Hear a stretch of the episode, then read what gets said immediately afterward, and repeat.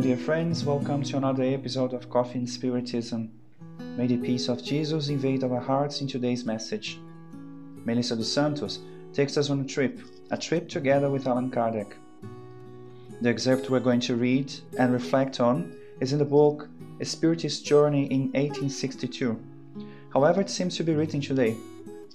We're going to read some excerpts from Allan Kardec's reply at the invitation of the Spiritists of Lyon and Bordeaux.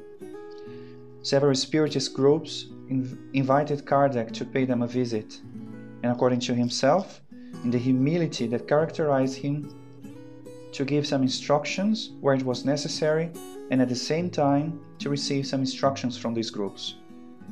Melissa invites us at this moment to stop what we are doing, if it's possible, and to visualize ourselves in a Spiritist group full of friends from both dimensions of life, incarnated and disincarnated ones, feeling the vibrations of love and work towards the common good. So now, try to visualize Allan Kardec visiting these groups and telling us the following in a sweet manner, calling our attention to what we should learn and exercise. And we quote it I am happy, my friends, to see so many groups united in the same feeling, marching in the common agreement towards the noble objectives that we set ourselves. Since these objectives is the same for everyone, there could be no divisions. The same flag must guide you, and it says, There is no salvation outside charity. Rest assured that it is around charity that the whole of humanity will feel the need to congregate when it gets tired of the struggles engendered by pride, envy, and cupidity. Do not forget that the tactics of your incarnated and disincarnated enemies is to divide you.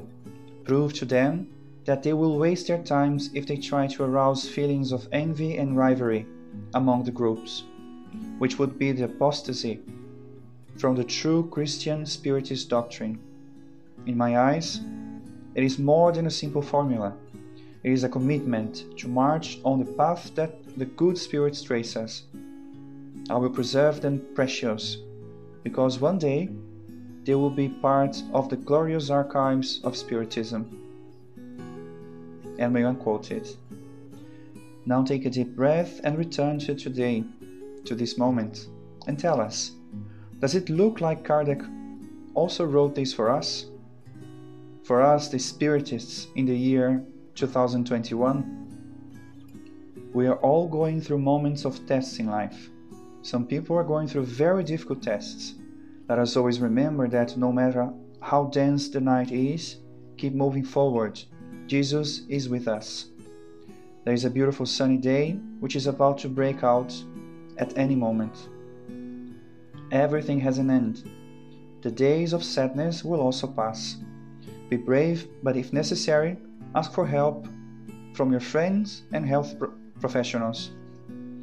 Returning to the Spiritist movements, we're also going through ambiguous moments. From one side, we see a lot of joy, as we have never seen as many studies, videos, and podcasts available as we have now.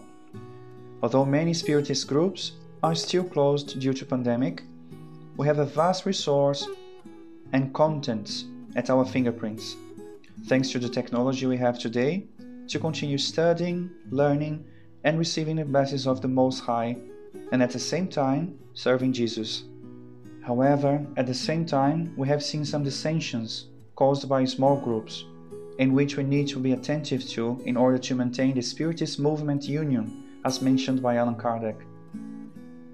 In these excerpts from the speech we have just read, Kardec asks us to pay attention to unity and charity, which can and must continue to be practiced and sought constantly in our lives.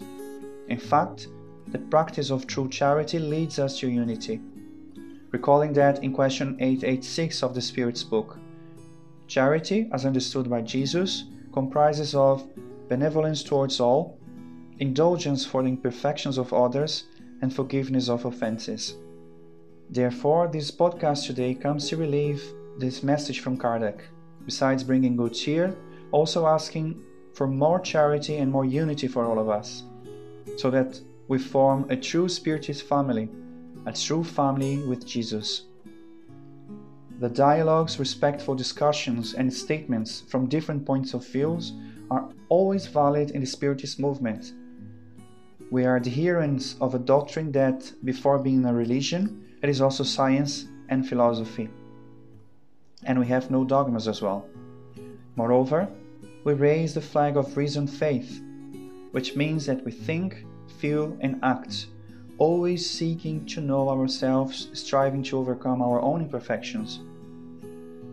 We need to be respectful when expressing our points of views, always using charity as a basis when disagreeing with something or even when criticizing someone. We should use benevolence, indulgence, and forgiveness in any situation, reflecting on our role in every aspect of life, asking Jesus for inspiration.